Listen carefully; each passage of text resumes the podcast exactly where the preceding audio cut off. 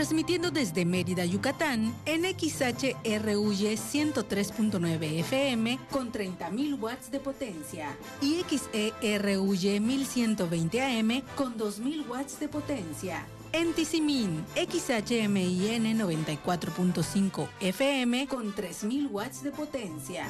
En internet, www.wadi.mx diagonal radio-universidad. Nuestros estudios están en el tercer piso del Centro Cultural Universitario, en calle 60 con 57 del centro de Mérida. Teléfono en cabina 9999 24 92 14.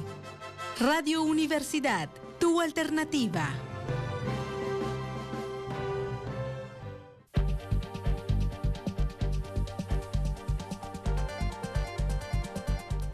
Miércoles 29 de marzo de 2023, contacto universitario al aire. La actualización de los datos revela que son 38 las personas migrantes que han perdido la vida en el incendio en la estación migratoria de Ciudad Juárez, lo registrado la noche del lunes. El gobierno federal compromete investigación y transparencia. presentan el balance final de la Filey 2023. Asistieron 234 mil personas en los nueve días de actividad. Platicaremos con la senadora Malú Micher Camarena, quien este viernes ofrecerá en la UADI una conferencia sobre los avances en materia de igualdad de género. Y Karen Clemente nos invita a participar en la campaña de donación de juguetes impulsada por el voluntariado universitario. Con esta y más información, arrancamos Contacto Universitario.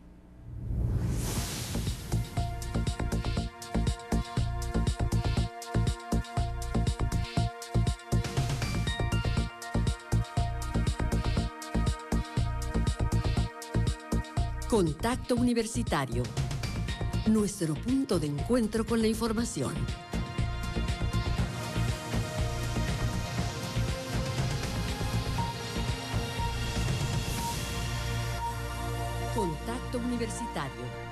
Muy buenas tardes amigas y amigos de Radio Universidad. Qué gusto darles la bienvenida a esta emisión de mitad de semana en Contacto Universitario.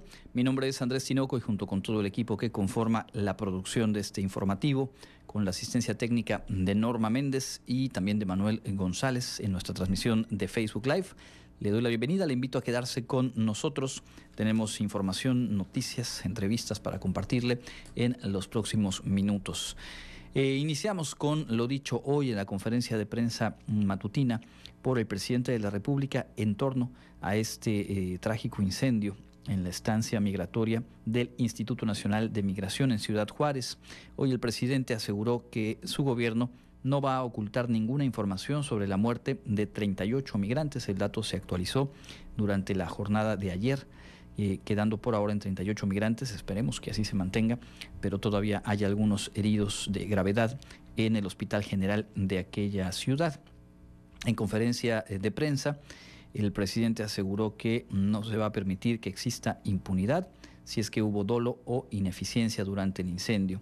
Informó que ya solicitó al fiscal general de la República, Alejandro Hertz, que atienda personalmente el caso para avanzar en las investigaciones y que eh, si es eh, correspondiente se finquen responsabilidades. También dijo que la Comisión Nacional de Derechos Humanos está haciendo su trabajo de manera independiente para contribuir con la investigación de estos hechos y bueno, reiteró que no se ocultará información por parte de su gobierno. Dijo que todos los integrantes del gabinete se mantienen trabajando juntos en respuesta a el cuestionamiento que se le hizo luego de que ayer Adán Augusto López, secretario de Gobernación, en una entrevista radiofónica con Joaquín López Dóriga, señaló que los temas migratorios, la política migratoria, eran responsabilidad del canciller, el titular de la Secretaría de Relaciones Exteriores, Marcelo Ebrard. El presidente dijo hoy que todos trabajan juntos y unidos y que las declaraciones respondían al contexto que se vive, sin especificar mucho más allá de eh, pues qué factores en ese contexto habrían eh, o explicarían, digamos, esa declaración y ese señalamiento eh, tácito o no tan tácito quizá de responsabilidad hacia la figura de Marcelo Ebrard por parte de Adán Augusto López. No podemos perder de vista que todo esto está leído en clave de la contienda preelectoral con miras a la candidatura presidencial del 2024. Así es como se ha diseñado el juego por parte del presidente, por parte del bloque oficialista, y pues ahí quedan implícitos o quedan implicados tanto el secretario de Gobernación como el canciller eh, por sus funciones y por las tareas que les corresponde atender. Bueno, seguiremos con este y otros asuntos nacionales un poco más adelante. Por lo pronto vamos eh, a compartirle lo más destacado de la información universitaria. Esta mañana se presentó el informe de resultados de la Feria Internacional de la Lectura Yucatán en su edición 2023. Los datos completos se los compartimos en esta nota. Durante los nueve días de actividades de la Feria Internacional de la Lectura Yucatán de la UADI este 2023 se recibieron más de 234 mil asistentes, 130 expositores, más de 500 sellos editoriales, una oferta de 10 mil títulos para todo tipo de público y se realizaron 764 actividades, informó su directora María Teresa Mezquita Méndez. En pro de la promoción y difusión de la lengua y la cultura maya durante la FILEI, se presentaron 48 actividades con la participación de autores mayas. En cuanto a actividades para jóvenes y niños, informó que se tuvieron 200 eventos con la presencia presencia de 193 escuelas y un total de 14.603 estudiantes. Entre las colaboraciones especiales estuvieron acervos de la Fototeca Pedro Guerra de la UADI, la Secretaría de Educación del Gobierno del Estado y proyectos independientes como el del antropólogo Christian Rasmussen, el Salón del Noveno Arte, instituciones como la Universidad de Guadalajara con exposiciones y la Universidad Autónoma Benito Juárez de Oaxaca. Con nuestro agradecimiento por su cobertura por su presencia en todas las actividades de la Feria Internacional de la Lectura Yucatán en su edición 2023. Nos consta haberles visto cubriendo, entrevistando, tomando fotografías y asistiendo. Sabemos que es su trabajo, su trabajo todos lo hacemos, ¿verdad? Pero eh, en el caso de los medios, a quienes ustedes representan, queremos reconocer que su cobertura fue una cobertura excepcional, muy inteligente que inundó de ideas y de perspectivas diferentes sus espacios de divulgación de la información. Al respecto, el rector Carlos Alberto Estrada Pinto destacó el éxito del regreso presencial de esta Feria de la Lectura y agradeció la participación de las casas editoriales, público en general y comunidad universitaria durante los nueve días que tuvo la feria. Eh, la FILEI abona a ese tema de, una mejor sociedad, un mejor país, a través de la cultura, de las artes y sobre todo del fomento a la lectura en niñas, niños, eh, adolescentes y los adultos. creo que no hay edad para poder eh, pues, disfrutar de la lectura y de todas las actividades culturales. Para Contacto Universitario, Karen Clemente. Bueno, pues hay un número, por supuesto, eh, amplio de visitantes a la FILEI 2023. Muchas y muchos de nosotros, seguramente usted que nos escucha, pues dimos, eh, tuvimos presencia en este evento, disfrutando de uno de los momentos, eh, digamos, más relevantes en cuanto a este vínculo entre nuestra universidad y la sociedad yucateca en la FILEI 2023. Cambiamos de tema. El Centro Institucional de Lenguas de nuestra Casa de Estudios ofrecerá un taller dirigido a eh, personas no hablantes del idioma español que han decidido radicar en nuestra ciudad en nuestro estado. Un taller de español para sobrevivir. Por primera ocasión, el Centro Institucional de Lenguas de la Universidad Autónoma de Yucatán ofrecerá el taller Español para sobrevivir en Yucatán, dirigido a personas no hispanohablantes que deseen conocer a Mérida a través de su lenguaje y costumbres cotidianas. Al respecto, la coordinadora del Silwadi, Karina Abreucano, detalló que la creación de este taller surgió a raíz de comentarios recibidos, pues mucha gente radica o está viniendo a vivir a Mérida y no saben hablar español o las costumbres del Estado. Esa es la primera vez que estamos impartiendo este taller. Eh, con estas características. ¿no? Nosotros llevamos ya una trayectoria de más de 15 años impartiendo talleres de español. La característica más importante de este taller es que es un taller enfocado al dominio básico del español con fines de comunicación general. Sí, o sea, no es un no es un no es un curso que busca trabajar en los niveles de dominio del, del español con relación a procesos de aprendizaje o habilidades de aprendizaje, sino está enfocado básicamente a conocer Mérida a través de su lenguaje y sus costumbres cotidianas. Agregó que durante el taller los asistentes aprenderán sobre gastronomía y tradiciones urbanas, espacios históricos, el español yucateco y el arte en la ciudad, entre otros. Pues básicamente durante este taller lo que buscamos es ver, bueno, cuál es la comida típica, cómo puedo comunicarme para ir a una tienda, a un supermercado, cómo puedo solicitar alguna información que yo requiera en el centro de la ciudad, qué lugares también o localidades, espacios en Mérida son importantes y por qué, ¿no? Que son parte de nuestra cultura, qué existe dentro de la ciudad y cómo poder dialogar con las personas de una manera básica para obtener información, ubicación, alimentos, etcétera. Por último, informó que el registro al curso inició desde el 23 de marzo y finalizará el 14 de abril del 2023. Asimismo, las clases se impartirán los martes y jueves del 18 de abril al 23 de mayo en un horario de 17 a 19 horas en el Centro Cultural Universitario ubicado en la calle 60 por 57 de la Colonia Centro. Para mayores informes, se encuentra disponible el correo sil@correo.wadi.mx, así como el WhatsApp 9996 472026 o a través de la página de Facebook sil.wadi.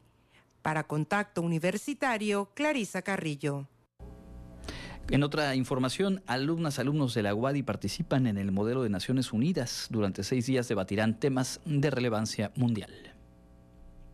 Al abanderar a la delegación Guadimun que participará en un modelo de Naciones Unidas en la ciudad de Nueva York, donde se discutirán temas de relevancia internacional, el rector Carlos Estrada Pinto manifestó que estas son oportunidades únicas y valiosas que fortalecen el aprendizaje profesional y personal. Durante la reunión realizada en el Salón de Rectores del Centro Cultural Universitario, el rector felicitó a los nueve alumnos de las licenciaturas en Derecho, Ingeniería, Ingeniería Química, Educación, Medicina, Economía y Psicología que conforman el equipo que representará a la Universidad Autónoma de Yucatán en el cuartel general de la ONU en Nueva York.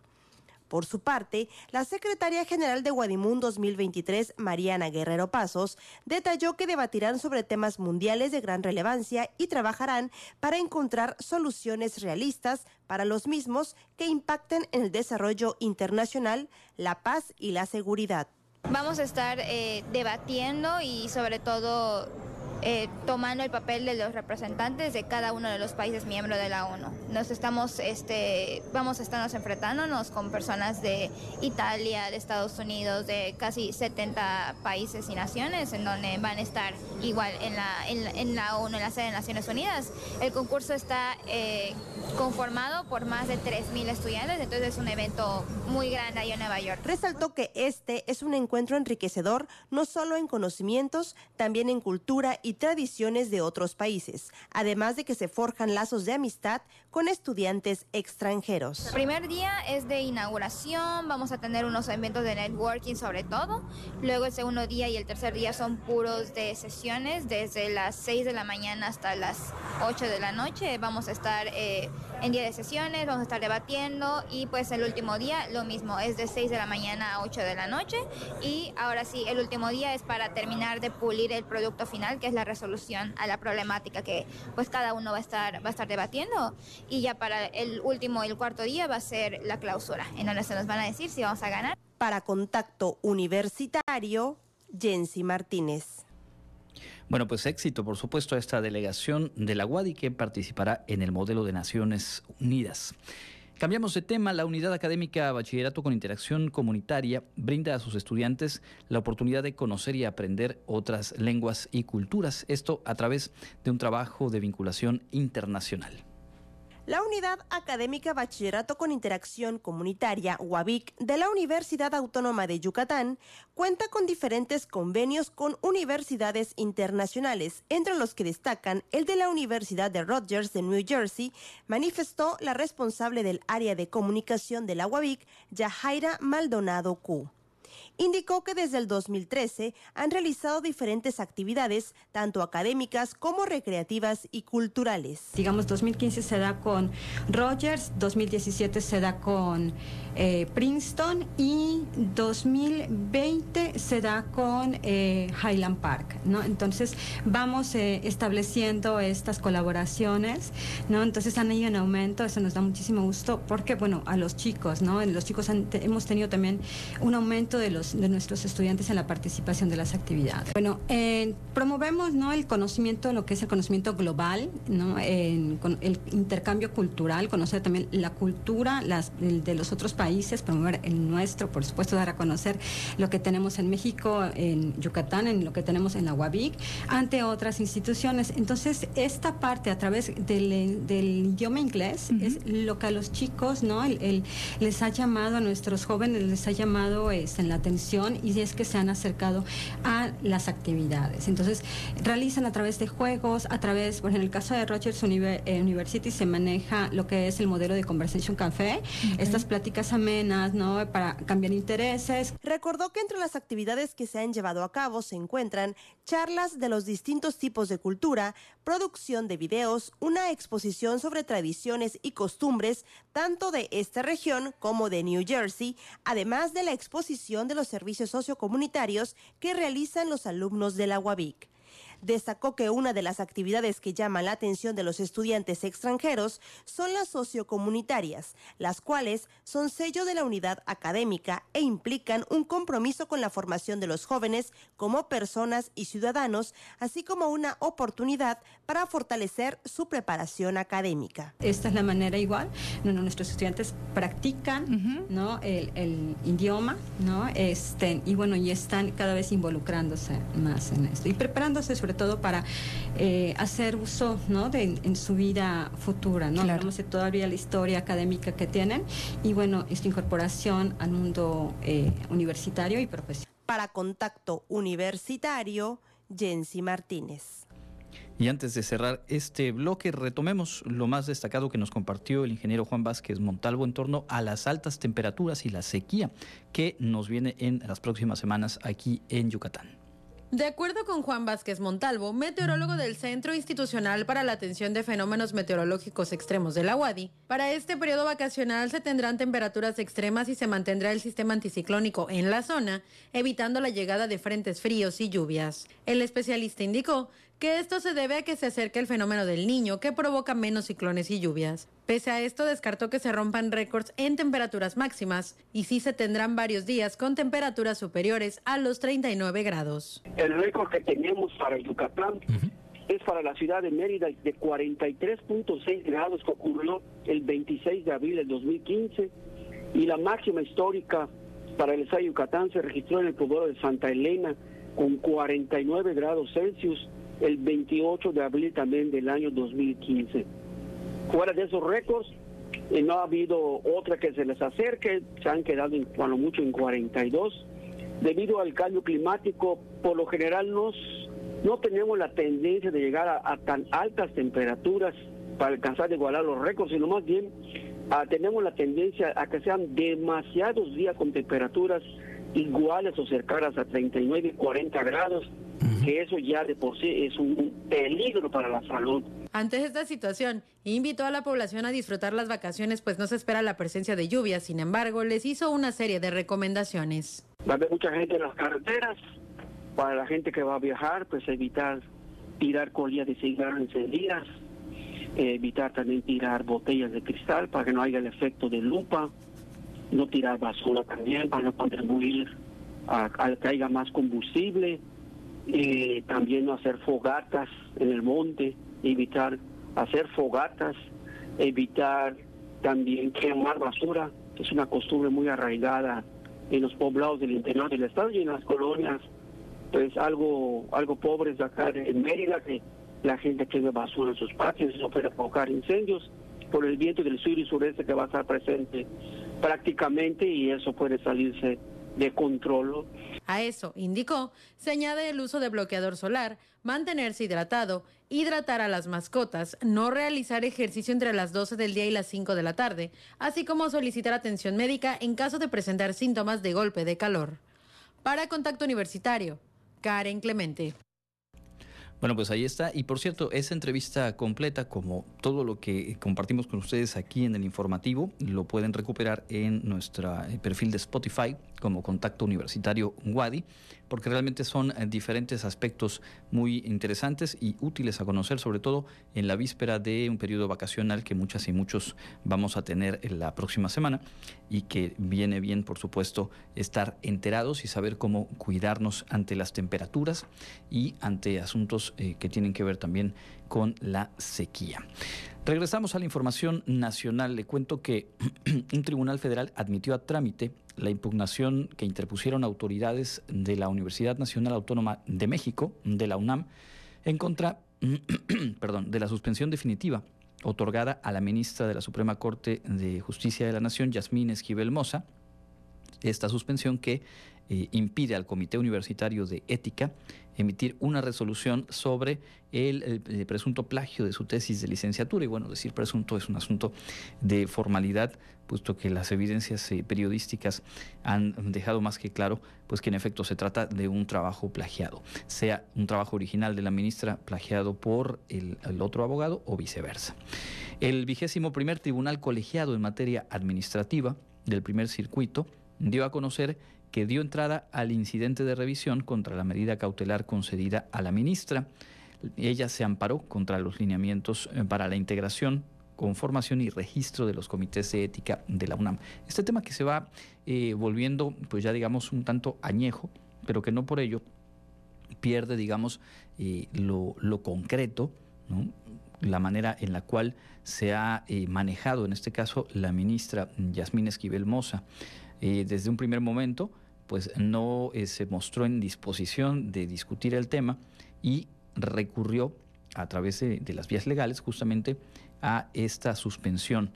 La suspensión básicamente lo que hizo fue no permitir o impedir que la UNAM integrara el comité eh, de ética para revisar el tema a profundidad y poder tomar alguna determinación. Eh, una vez que se le concedió esta suspensión, pues ya, digamos, esa acción y ese mecanismo que es el que formalmente correspondía ante un caso como este, pues eh, quedó detenido. El pasado 28 de febrero, la jueza quinto de distrito en materia administrativa, Sandra eh, Zúñiga, frenó por tiempo indefinido que esta comisión de ética dictara una resolución, lo cual pues implica que el comité deba esperar hasta que se resuelva el juicio de amparo. El mismo Tribunal Federal tiene pendiente por resolver los recursos de queja interpuestos por las autoridades universitarias contra la decisión de la jueza de dar entrada al propio amparo de Yasmín Esquivel.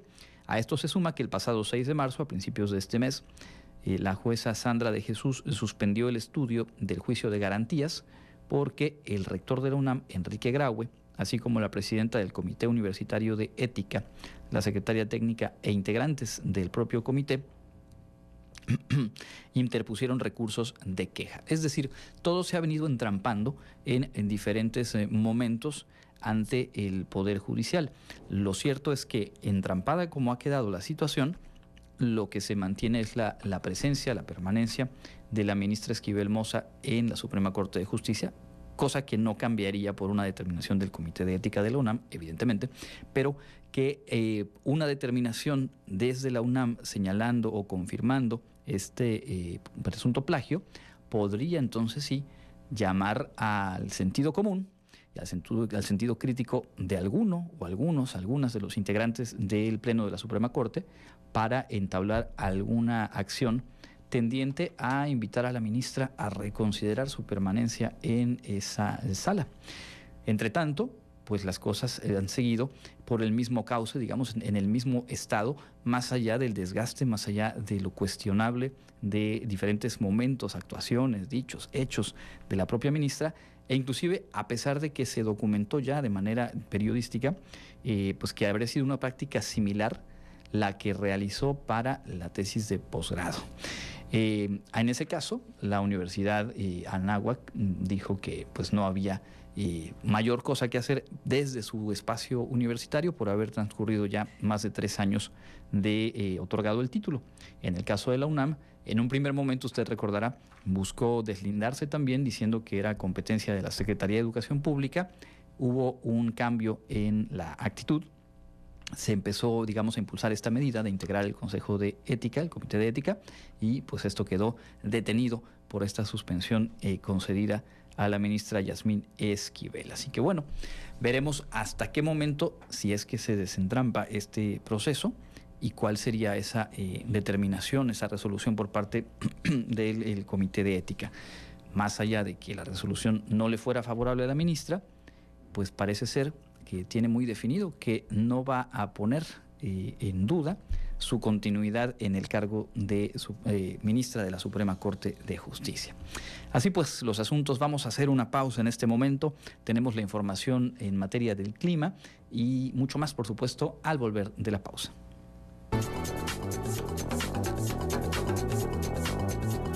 Con información del Comité Institucional para la Atención de los Fenómenos Meteorológicos Extremos de la UADI. Para hoy miércoles 29 de marzo se espera tiempo estable, ambiente de caluroso a muy caluroso y muy caluroso durante el día con cielo mayormente despejado a medio nublado con viento del este y sureste y del este en la costa. Asimismo se espera una sensación de entre 45 a 47 grados Celsius y humedad mínima de entre 30 a 35% en las primeras horas de la tarde. Debido a la presencia de temperaturas altas y ambiente muy caluroso, se recomienda a la población tomar en cuenta las siguientes indicaciones. Tomar líquidos en abundancia, usar ropas claras y de manga larga, usar sombrilla o sombreros al salir al exterior, no hacer ejercicio al aire libre en horario de 11 a 16 horas, ni estar más de dos horas bajo los rayos del sol. Los pronósticos para el día de hoy por zonas para el estado de Yucatán. Mérida, centro y oeste, temperatura máxima 36 a 38 grados y mínima de 22 a 24 grados Celsius con cielo mayormente despejado. En la costa, temperatura máxima de 31 a 33 grados y mínima de 23 a 25 grados Celsius con cielo medio nublado. Para el sur y sureste, la temperatura máxima será de 36 a 38 grados y la mínima de 19 a 21 grados Celsius con cielo medio nublado. Para el este y noreste, la temperatura máxima de 35 a 37 grados y mínima de 22 a 22 grados Celsius con cielo medio nublado. Para Contacto Universitario, Jorge More. Sintonizas Radio Universidad transmitiendo desde Mérida, Yucatán, en XHRUY 103.9 FM con 30.000 watts de potencia y XERUY 1120 AM con 2.000 watts de potencia. En Tizimín, XHMIN 94.5 FM con 3.000 watts de potencia. En Internet, www.wati.mx diagonal radio-universidad. Nuestros estudios están en el tercer piso del centro Cultural Universitario en calle 60 con 57 del centro de Mérida. Teléfono en cabina 9999 24 92 14. Radio Universidad, tu alternativa.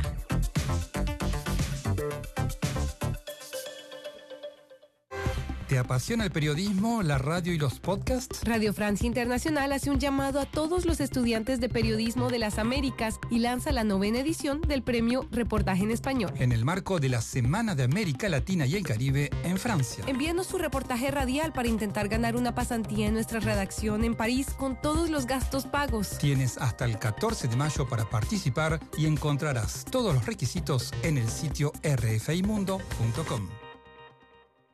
Si te interesa proveer de bienes o servicios a partidos políticos, coaliciones, precandidaturas,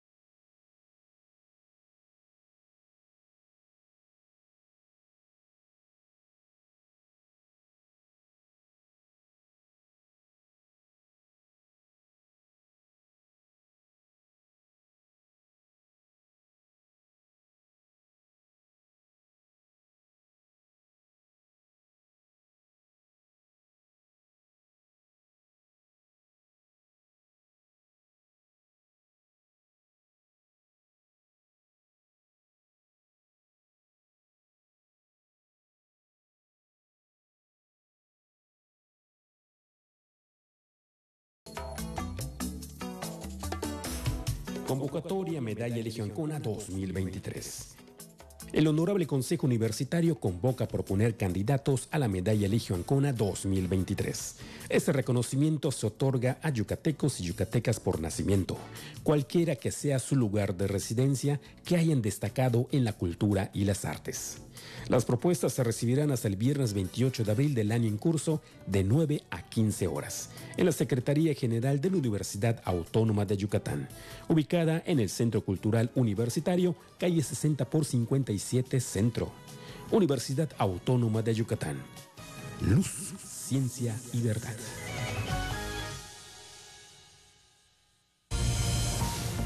Entra en contacto 99 99 24 92 14 y WhatsApp 99 99 00 22 22.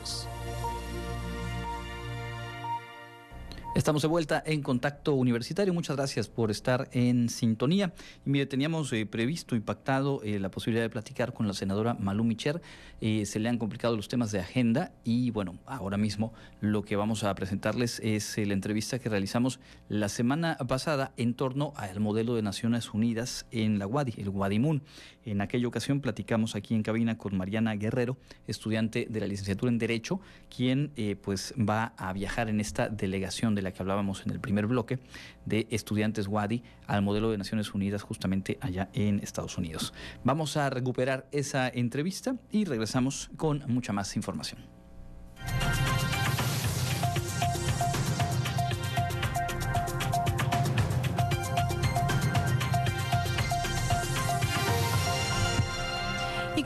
En contacto universitario a través de las frecuencias de Radio Universidad y saludamos a quienes se suman desde los espacios digitales de la universidad.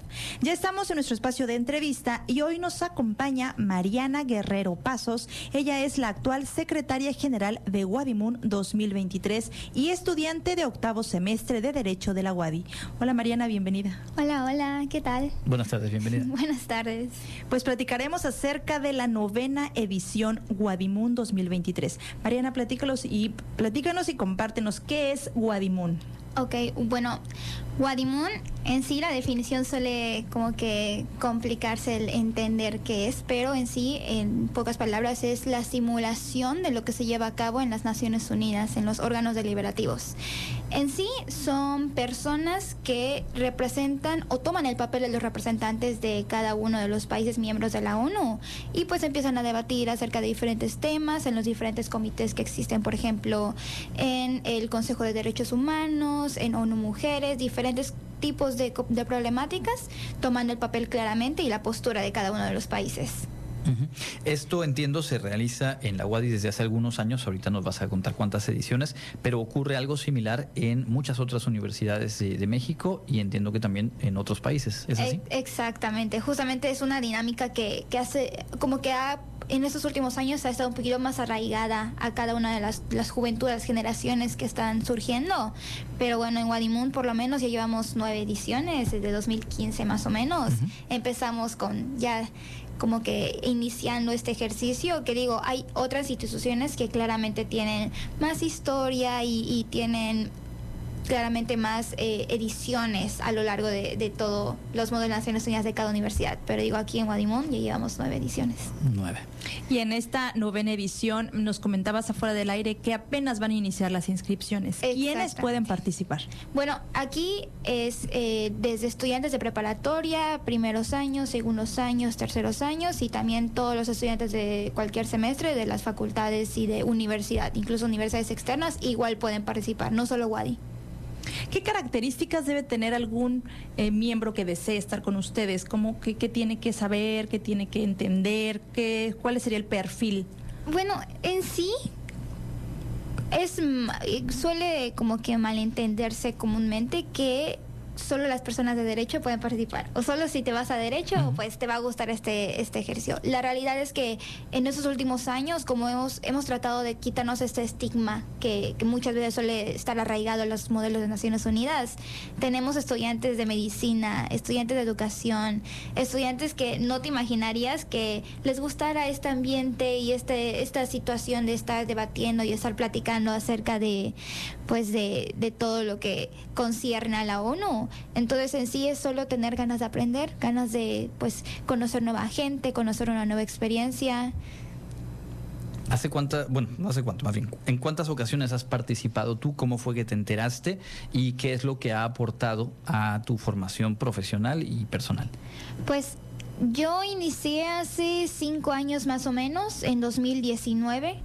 Eh, mi primer modelo de Naciones Unidas fue estando en primer semestre. Me acuerdo que, y es algo que siempre suelo contar, que yo me enteré de este ejercicio estando en preparatoria por ahí de segundo, no, no, estaba en tercer año, pero me daba, en ese momento sí estaba muy, muy eh, estigmatizado el modelo de que solo participaban personas de universidad. Eh, y yo, una niña de tercer año de preparatoria, el pensar que iba a ponerme a debatir y a pelear con personas de universidad era algo que a mí me daba mucho miedo y dije, ¿sabes qué? Mejor no, mejor cuando ya esté en la facultad ya veo participar. Entonces, en primer semestre se me dio la oportunidad de participar como delegación junto con una amiga, que me acuerdo que era la última semana de inscripciones y me dijo, o sea, me planteó la idea de participar y dijimos, bueno, está bien. Entonces fue de último momento todo.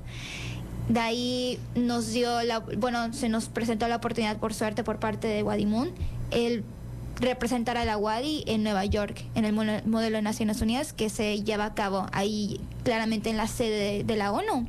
Eso fue en 2020. ¿Tú estuviste ahí? Exactamente, sí. Y qué sensación de estar en ese sitio, más allá de, que fuera tu primera experiencia y llegaras hasta ahí, eh, debe tener una carga energética. Sí.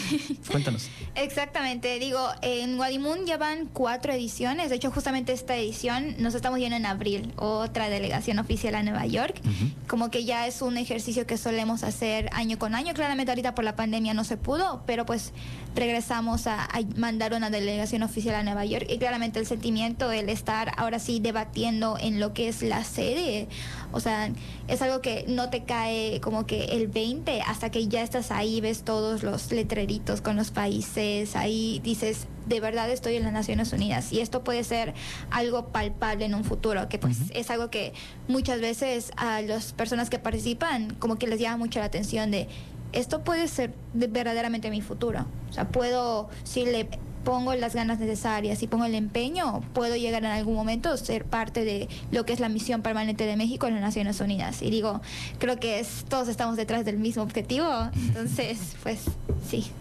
En una sesión de Guadimun donde tú participaste, ¿qué es, qué es que cómo funciona, qué es lo que tienes que debatir. Hay varios temas. Exactamente, sí. Digo, en, por ejemplo, poniendo en mi primera edición de Guadimun en 2019, nosotros fuimos, bueno, junto con una amiga representamos Uganda. Tienes la, la eh, las opciones de participar ya sea de manera individual o de manera pues en vinas. Entonces en ese momento eh, al ser primerizas y todo eso decidimos estar juntas y representamos Uganda. En ese momento se decidió debatir acerca de la tortura en las personas que son reos en las prisiones alrededor del mundo. Entonces el, el, la dinámica que se lleva y el curso que se lleva del debate es, primero vamos a hablar acerca de las bases, cuál es la situación actual de la problemática, qué está haciendo cada país, qué es lo que estoy haciendo bien como país y qué es lo que estoy haciendo mal como país, de qué manera puedo mejorar. Y a partir de ello como que cada una de las delegaciones van poniendo su granito de arena para al final tener un producto final que es el pues la resolución qué es lo que buscan cada uno de los países y qué manera no si bien no tal cual se puede encontrar una solución final a cada una de las problemáticas pero de qué manera ir atacando poco a poco esta, este problema e ir como que disminuyendo la gravedad del, del asunto es decir, que quienes ahora nos escuchan, estudian en bachillerato o en alguna licenciatura de la UADI y quieren sumarse, van a tener estas dos opciones, de participar de manera individual o en parejas. Exactamente. ¿Cómo seguir eh, a Wadimun? ¿Cómo estar en contacto, estar pendientes de la convocatoria y, y cuáles son las vías de contacto? Digo, en nuestras redes sociales estamos 24/7, estamos en Facebook, en Instagram, en Twitter y en nuestra página oficial, wadimun.com.mx, ahí también tenemos eh, información. Las inscripciones en este, bueno, en esta edición van a abrirse por ahí del mes de septiembre, agosto, septiembre y pues teniendo en cuenta que el modelo se va a llevar a cabo en octubre, entonces aún, aún quedan un poquito de meses de preparación. Ahorita por lo tanto estamos iniciando con actividades previas, actividades de promoción al modelo. Llevar a Guadimun, a cada una de las facultades de la Guadi y pues que claramente no nos quedemos solo en derecho o solo en las prepas, de ir yendo. De hecho, eh, justamente hoy tenemos nuestra una actividad de promoción que va a ser en la Facultad de Contaduría, entonces quienes quieran ir a dar una vuelta por ahí, estaremos a las 6 de la tarde. Perfecto. Y aquí dan a conocer eh, Guadimun. Exactamente, digo, sumar. son actividades complementarias. En esta edición, bueno, en esta actividad más bien la de hoy, vamos a tener un cineforo. Vamos a estar viendo un documental feminista acerca, claramente en el marco de, de marzo. Pero pues claramente vamos como que dando indicios de lo que es Guadimun e invitando a la gente a que se comience a interesar acerca de lo que hacemos en Guadimun diariamente. Entonces, previo será eh, el viaje de la delegación desde aquí a Nueva York, entendí abril. Exactamente, en abril, el 13 de abril nos estamos yendo. Y en el mes de agosto abrirán la convocatoria y la invitación para que las actividades se realicen en el mes de octubre. Exactamente. Entonces, ojalá podamos platicar a la vuelta, Regreso. después de esa experiencia en Nueva York, para que nos comparta de, de- de nueva cuenta, eh, tú y algún otro participante, pues que se vive. Yo la verdad es que desde que supe de Guadimun, lo, lo primero que se me viene a la mente son esas tiras de Mafalda, cuando se imaginaba ser traductora en las Naciones Unidas y resolver todo, cambiando eh, los mensajes. Yo no sé si se llegan a resoluciones eh, eh, en todos los casos, pero sí lo sabemos, lo hemos abordado en diferentes momentos aquí en el informativo. Son experiencias que dejan una conciencia muy amplia en quienes participan, sea cual sea el perfil eh, educativo, porque te lleva a involucrarte, a comprender por qué puede haber diferentes posturas y de qué manera se pueden desenredar cosas tan complejas como este ejemplo que tú nos dabas sobre, sobre Uganda. ¿no? Sí, ¿Hay algo sí, más claro. que quieras agregar?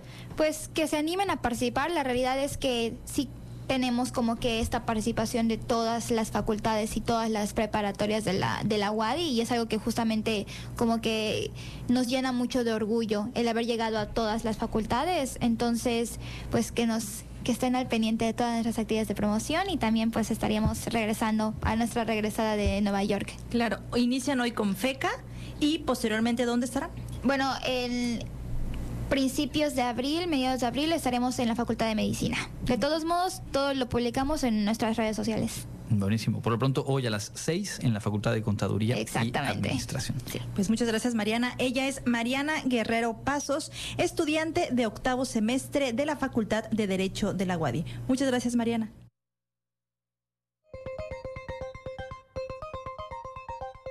Y en información local, en poco más de una hora y con cambios en la forma de elegir al fiscal y al titular de la nueva agencia contra el lavado de dinero, así como la reducción de los tiempos que estarán en esos cargos, en comparación a como se propuso en principio este martes, se aprobaron los dictámenes de las iniciativas que faltaban del gobernador Mauricio Viladosal. Ahora los dictámenes se turnarían para su aprobación final a la sesión plenaria del miércoles de la próxima semana. Los principales cambios que se hicieron fueron las iniciativas para dar autonomía a la Fiscalía General del Estado y la creación de la nueva Agencia de Inteligencia Patrimonial y Económica del Estado de Yucatán, a fin de detectar y evitar las posibles fuentes generadoras de delincuencia en el Estado. En el caso de la Fiscalía se aprobó el cambio que propusieron el PRI y MC a la iniciativa del gobernador, quien proponía que su titular sea nombrado por el voto simple del Congreso para un periodo de nueve años con posibilidad de repetir por otro periodo igual inmediato, mientras la diputada de Morena pedía sea solo por nueve años sin opción de repetir. El dictamen para aumentar de 60 a 90 días los días consecutivos que un gobernador pueda ausentarse sin tener que pedir la autorización del Congreso y eliminar la condición de que deba ser por causa grave también se dictaminó a favor, en este caso sin cambio alguno. La cuarta iniciativa dictaminada a favor fue en lo referente a permitir a organismos públicos descentralizados constitucionales que presenten iniciativas de reforma.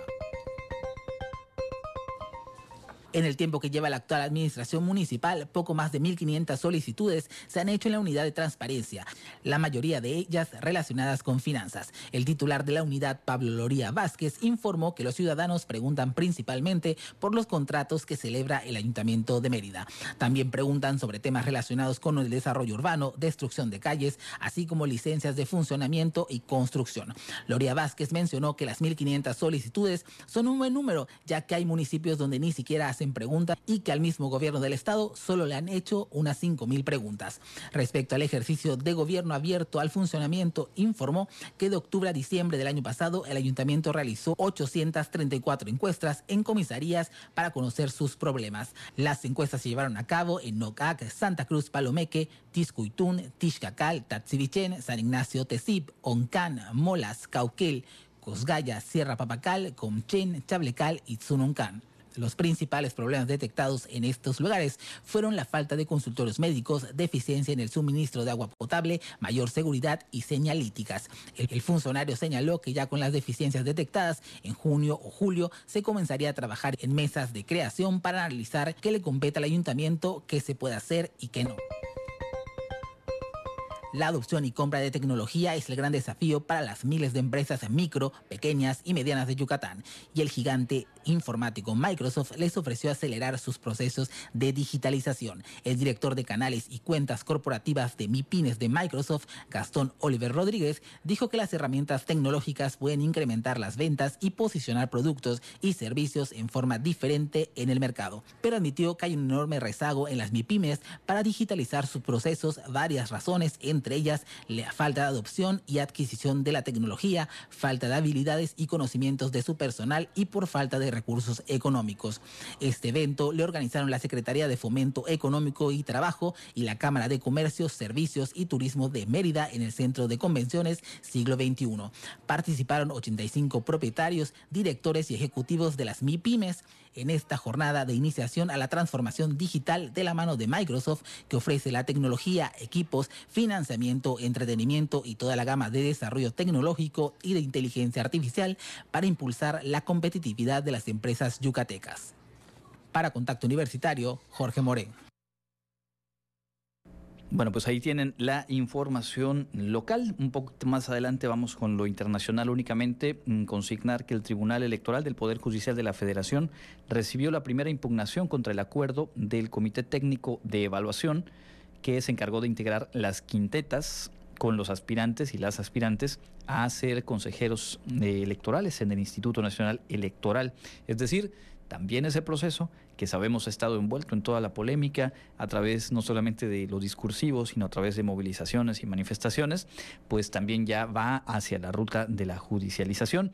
Aún no se ha elegido a quienes ocuparán esos cuatro espacios que quedarán vacantes a partir del próximo lunes, pero ya hay una impugnación al proceso con el cual se eligió a esas 20 personas. Es decir, esto va a seguir estirando en cuanto a los plazos, a las impugnaciones y a todo aquello que como decíamos hace rato respecto al tema de la ministra Yasmín Esquivel, se ha entrampado, se va entrampando en el ámbito de lo jurídico. Y bueno, finalmente quedan ahí pendientes. Por lo pronto ya admitido a trámite, veremos si se atiende con prontitud, si esperan a que se definan y se elijan a esos cuatro perfiles o cuál será la ruta con la cual se eh, desahogue este tema. Vamos ahora sí a escuchar lo más relevante de la información internacional.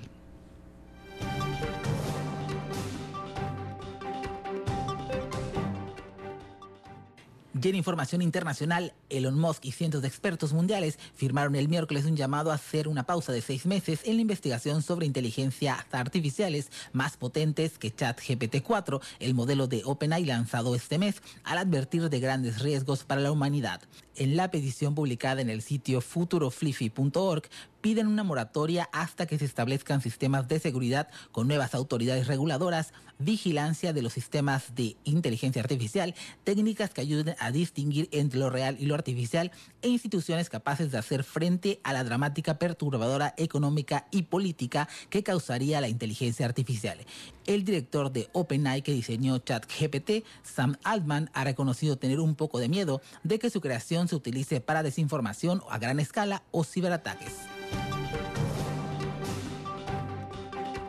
El gobierno de Olaf Scholz adoptará el miércoles un proyecto de ley que busca aligerar las reglas de obtención de visa de trabajo para los ciudadanos de fuera de la Unión Europea.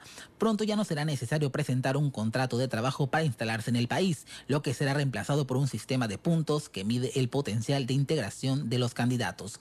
El objetivo de Alemania es atraer más trabajadores a contracorriente del resto de Europa, que busca el cierre de las fronteras a la inmigración.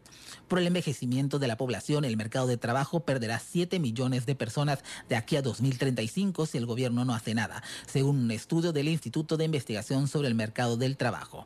Teniendo en cuenta todos los sectores, el 44% de las empresas alemanas interrogadas por el Instituto IFO señalan que fueron afectadas por la escasez de mano de obra en enero.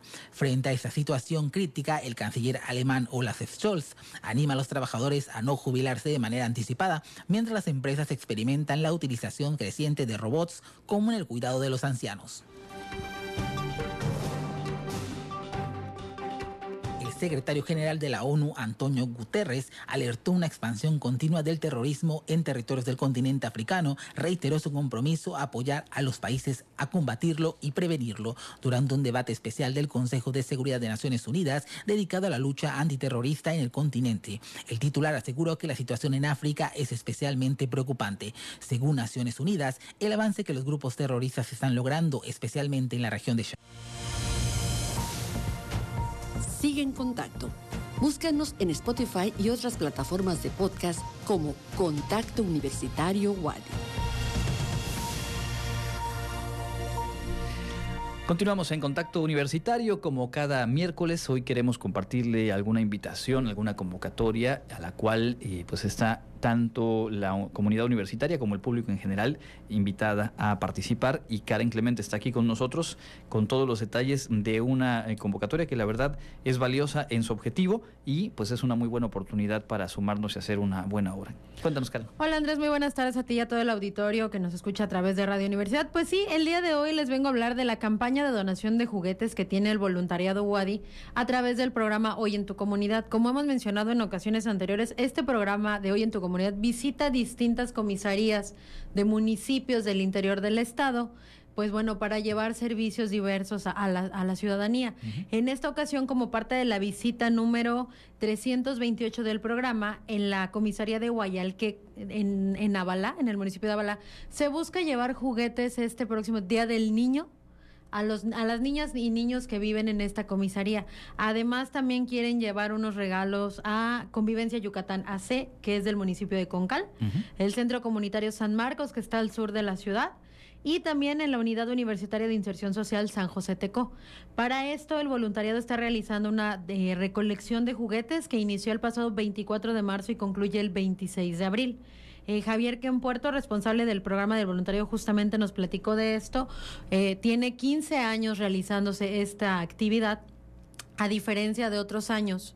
Eh, ahora se están sumando esfuerzos la nueva Federación Estudiantil y también la Alianza Universitaria para tener más centros de acopio junto con otras organizaciones. Vamos a escuchar un poco de lo que nos comentó Javier Ken sabemos que pues no todos estamos en, necesariamente en igualdad de condiciones puede adquirir un juguete o algo para para esas fechas, ¿no? Entonces hay personas que en lugar de tener generar desechos, tirar la basura o algo, pues podemos hay juguetes que se puedan recuperar que estén en buen estado y se le puedan dar para para un segundo uso. Perfecto, pues bueno, escuchamos a Javier Ken Puerto, responsable del programa de voluntariado, y como él bien menciona, se requieren para esta ocasión ya sean juguetes usados pero en buen estado, juguetes nuevos, quienes tengan la posibilidad de donarlos. También se pide que no requieran baterías, porque muchas veces pues eh, esto requiere un cambio constante de este tipo de artículos y pues bueno, a veces las familias desgraciadamente no tienen para realizar estas compras. Y también algo que se ha mencionado y se ha hecho énfasis es que no sean juguetes bélicos. ¿Qué quieren decir con esto? Que no hagan alusión a alguna arma, eh, cualquier tipo de, artículo que pueda generar o incitar a la violencia, aunque sea en juego, lo piden evitarlo. Para esta ocasión, pues como saben también eh, se acerca el periodo vacacional entonces, este, este programa de donación o recolección, perdón, va a estar hasta el, hasta el viernes 31 en las oficinas administrativas de la UADI, frente al Salón del Consejo. Él comenta que hay un contenedor donde pueden ir a, depositar sus juguetes o también ahí mismo en las oficinas administrativas preguntar por las oficinas del voluntariado. En el caso de los cubículos de la nueva Federación Universitaria y de la Alianza Universitaria también van a estar abiertos hasta esta, este viernes 31 y se retomarán regresando de vacaciones y hasta el 26 de abril. En cambio, para tener también la recolección permanente y durante este periodo vacacional, van a estar las sucursales de CN Laboratorios y también las oficinas de Convivencia Yucatán AC y el Centro Comunitario San Marcos.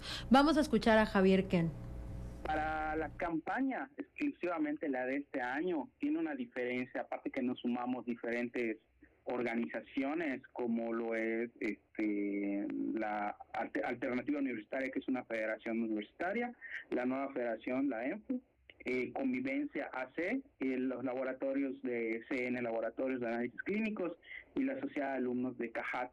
Entonces, tenemos cuatro sedes para, para beneficiarias, entonces cada una tiene un número diferente de requerimiento de juguetes Bien, entonces la invitación abierta hasta este viernes en la Administración Central, ahí enfrente del Salón eh, de Consejo, o directamente preguntar por las oficinas del voluntariado.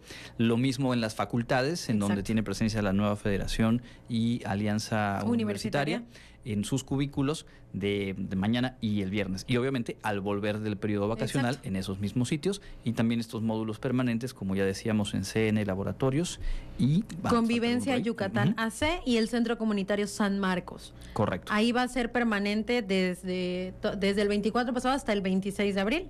También para quienes quieran eh, pues conocer la dirección exacta de estas tres sedes que van a estar abiertas o de los cubículos, pueden eh, visitar la página de Facebook Voluntariado Wadi o también enviar un correo a voluntariado.correo.wadi.mx. Aquí les pueden dar más información o en su caso, si así lo requieren, porque también nos lo comentó Javier, ha habido personas y empresas que se han acercado a decirles yo también quiero donar pero pues no puedo ir a dejarlo, ¿cómo le podemos hacer? O quiero apoyarte de otra manera, pero que siempre llegue a los niños, ¿no? Entonces pueden mandar un correo ahí y ahí les, les responden con la información pertinente. Les recordamos, eh, los juguetes que se recauden van a beneficiar a, los, a las niñas y niños de Guayalqué, comisaría de Abalá, también a quienes se encuentran en Convivencia Yucatán AC en el municipio de Concal el Centro Comunitario San Marcos y la Unidad Universitaria de Inserción Social San José Teco en el sur de Mérida. Bueno, pues ahí está la información. Ah, hay que participar, hay que sumarnos donando juguetes y pues más detalles pueden también buscar en el Facebook, en las redes sociales Voluntariado WADI, Voluntariado Universitario WADI, para tener ahí todo lo que acabamos de compartirles. Muchísimas gracias, Karen. Al contrario, Andrés, hasta luego. Con esto estamos llegando al cierre de la emisión de hoy. Le agradezco mucho haber estado en sintonía. Le invito a quedarse con la programación de Radio Universidad. Hoy miércoles a las 7 de la noche tenemos el programa Combo Cuates con Carlos Soberanis y tenemos mañana a las 8 horas la emisión matutina de este informativo Contacto Universitario. Mi nombre es Andrés Tinoco, gracias a Norma Méndez, a Manuel González en la operación técnica. Le invito a quedarse con Radio Universidad. Hasta mañana. Contacto Universitario, nuestro punto de encuentro con la información. Una producción de la Coordinación de Comunicación Institucional de la Universidad Autónoma de Yucatán.